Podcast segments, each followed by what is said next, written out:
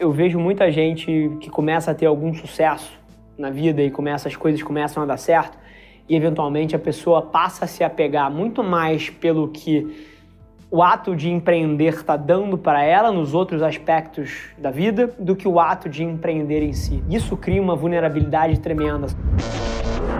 Esse é o Nas Trincheiras.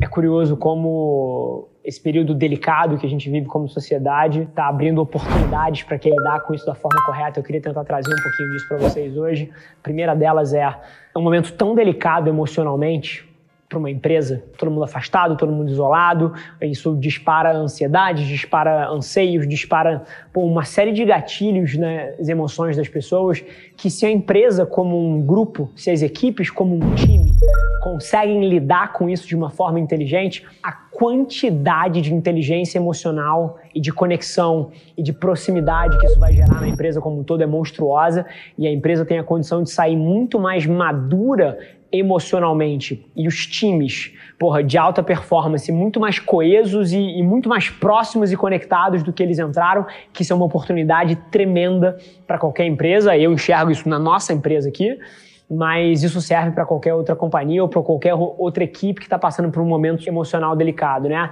Se você lida muito bem com ele, você sai muito mais maduro no topo. Então essa é a primeira oportunidade que a gente está vendo.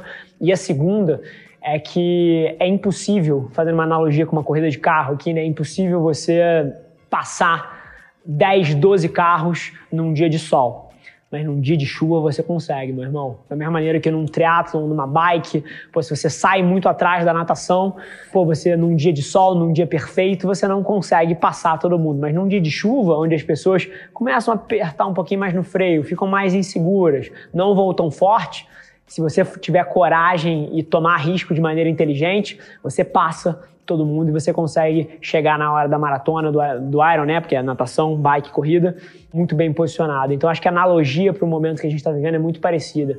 Quem conseguir ser corajoso no momento onde todo mundo tem medo, tem condição de tirar frutos excelentes do momento que a gente vive como economia, do momento que o ambiente de negócio está totalmente avesso a risco e as pessoas estão se acovardando frente ao que está acontecendo. E por várias vezes isso faz sentido. Mas na hora que você entra nesse mindset só pessimista, só negativo, só de controlar dano, você está fechando o seu olho para as oportunidades que estão na mesa. Uma das coisas que eu estou provocando muita gente a pensar, e a gente está num momento muito bom, talvez seja fácil falar isso, mas isso serve para todo mundo. A hora que você consegue ser corajoso, onde todo mundo tem medo, e, e, o oposto também é verdade, tá? A hora que você consegue dar um passo para trás e ter medo de onde está todo mundo eufórico e corajoso, esses dois espectros aí são super interessantes de você entender, e eu tenho certeza qual que a gente está jogando agora, e acho que você pode tirar valor se você entender isso também se mais pessoas conseguissem dissociar essa cabeça de que cada movimento meu precisa ser monetizado e conseguissem alongar um pouquinho mais o horizonte, na boa, eu acho que tanta coisa ia ser facilitada. É porque eu não tô preocupado com o que a minha alocação de tempo ou de dinheiro vai fazer nesse mês. Eu estou preocupado no que ela vai fazer nos próximos cinco anos. E aí, isso você entra na área de construção de marca, isso você entra na área de construção de relacionamento, isso entra na área, cara, de alocação de capital na empresa, de criação de novas unidades de negócio. E, e é uma coisa interessante porque não vem natural para o ser humano e sempre veio muito natural para mim. Então é uma coisa que eu tenho aprendido cada vez mais, até num feedback. Tomei, eu fiz um processo essa semana falando de transparência radical. Cara, eu tomei um feedback da empresa inteira. Fiz, porra, pedi pro RH puxar um feedback das 100 pessoas da empresa inteira. O que, vocês acham do Rafa? Pontos positivos, pontos negativos, qual é a sua visão e etc. E uma das coisas que mais apareceu é que, cara, ele é um cara que só pensa a longo prazo. E eu queria que as pessoas entendessem que isso não é gogó do conteúdo aqui, isso é real. É, e eu tenho certeza dos benefícios que eu derivo desse tipo de cabeça e eu tenho certeza que pode mudar a sua vida também. Então é uma provocação assim, cara, essa maneira de pensar que alonga um pouquinho a curva de, de payback, a curva de retorno das suas ações, porque eu tenho certeza que pode mudar o dia a dia do negócio de um empreendedor que está na trincheira aí, ou até de um empresário que, por conta das dinâmicas da vida, acabou se acostumando a exigir o retorno das suas ações intramês, e eu tenho certeza que isso destrava valor. Eu vejo muita gente que começa a ter algum sucesso na vida e começa as coisas começam a dar certo e eventualmente a pessoa passa a se apegar muito mais pelo que o ato de empreender está dando para ela nos outros aspectos da vida do que o ato de empreender em si. Isso cria uma vulnerabilidade tremenda. São empreendedores cujos modelos de negócio não estão funcionando tão bem e o negócio deu uma queda e, pô, e o cara se nega a reajustar a realidade dele, a reenquadrar os custos e a mudar para um espaço menor, a pedir favor, porque teoricamente ele já é bem sucedido, então é uma queimação para ele pedir favor para os outros. Na boa, foda-se. Enquanto o ego das pessoas continuar falando mais forte do que a capacidade de olhar para um problema de forma objetiva, isso é uma vulnerabilidade tremenda.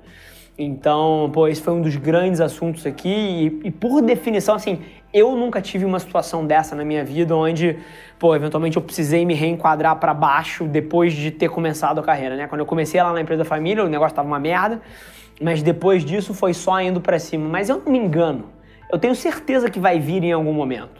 Inclusive, eu sou super animado com essa possibilidade. Tem muita gente que fala que morre de medo de perder as coisas que conquistou, eu juro por Deus, eu teria um tesão fudido de me mudar de volta para a boca da favela e tirar o meu negócio do chão lá e ter que renascer e ter que trazer de volta. Primeiro porque eu acredito na minha capacidade, então eu não tenho medo, eu tenho certeza que tudo que eu tenho na vida não foi sorte, então eu tenho zero medo disso.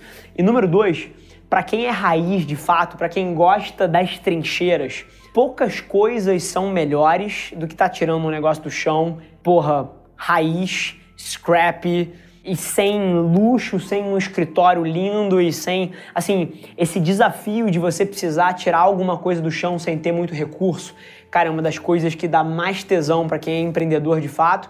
Inclusive, pessoas como eu ficam buscando renovar esse sentimento, querendo abrir novos negócios, querendo estar tá participando de jornadas parecidas com essa. Então, pô, uma coisa que eu teria um tesão absoluto seria de começar de novo. Então, essa é uma das coisas que eu vejo os empreendedores mais se tornarem vulneráveis é, cara, é não ter o culhão de tomar as decisões difíceis, de fazer um downsizing na sua empresa, de, pô, shut down uma área que não está funcionando, uma unidade de negócio que não está gerando margem e também não tem perspectiva de futuro, porque está apegado àquela ideia, assim, esquece. E o quanto menos ego você tiver no mundo dos negócios, mais longe você vai. E o segundo tema, que é um tema que Sim, acho que é 50% da minha alocação de tempo é unir a liderança dentro de uma visão conjunta. Eu literalmente gasto metade do meu tempo como executivo alinhando todos os líderes dentro da empresa, garantindo que todo mundo tem uma visão conjunta de para onde a gente está indo, por que, que a gente está fazendo o que a gente faz, é, por que, que a gente tomou uma decisão A ou não uma decisão B porque não só pelo exemplo você lidera, mas dividindo informação com os outros, você multiplica o seu impacto. Porque na hora que acontece uma situação parecida embaixo na pirâmide, que eu, como executivo de cima, nunca teria a chance de saber daquilo, e alguém já teve a possibilidade de ter um acesso à minha forma de enxergar aquilo e como decidir, o cara vai lá e toma uma decisão melhor. Esse foi mais um episódio da nossa experiência em áudio. E como eu já falei, eu adoraria saber que você está gostando do que a gente está compartilhando por aqui. Então não esquece, se você está tirando valor desse conteúdo, ia significar o um mundo para mim, que você tirasse um print da sua tela, postasse no Stories me marcando e aproveita para ir na sua plataforma favorita também e deixar um rating de cinco estrelas e um comentário lá, ajudando a gente a construir essa comunidade tão vibrante que move o Brasil para frente através do empreendedorismo e que fala desse Brasil que dá certo. É um prazer ter vocês comigo e a gente se vê no próximo episódio do podcast.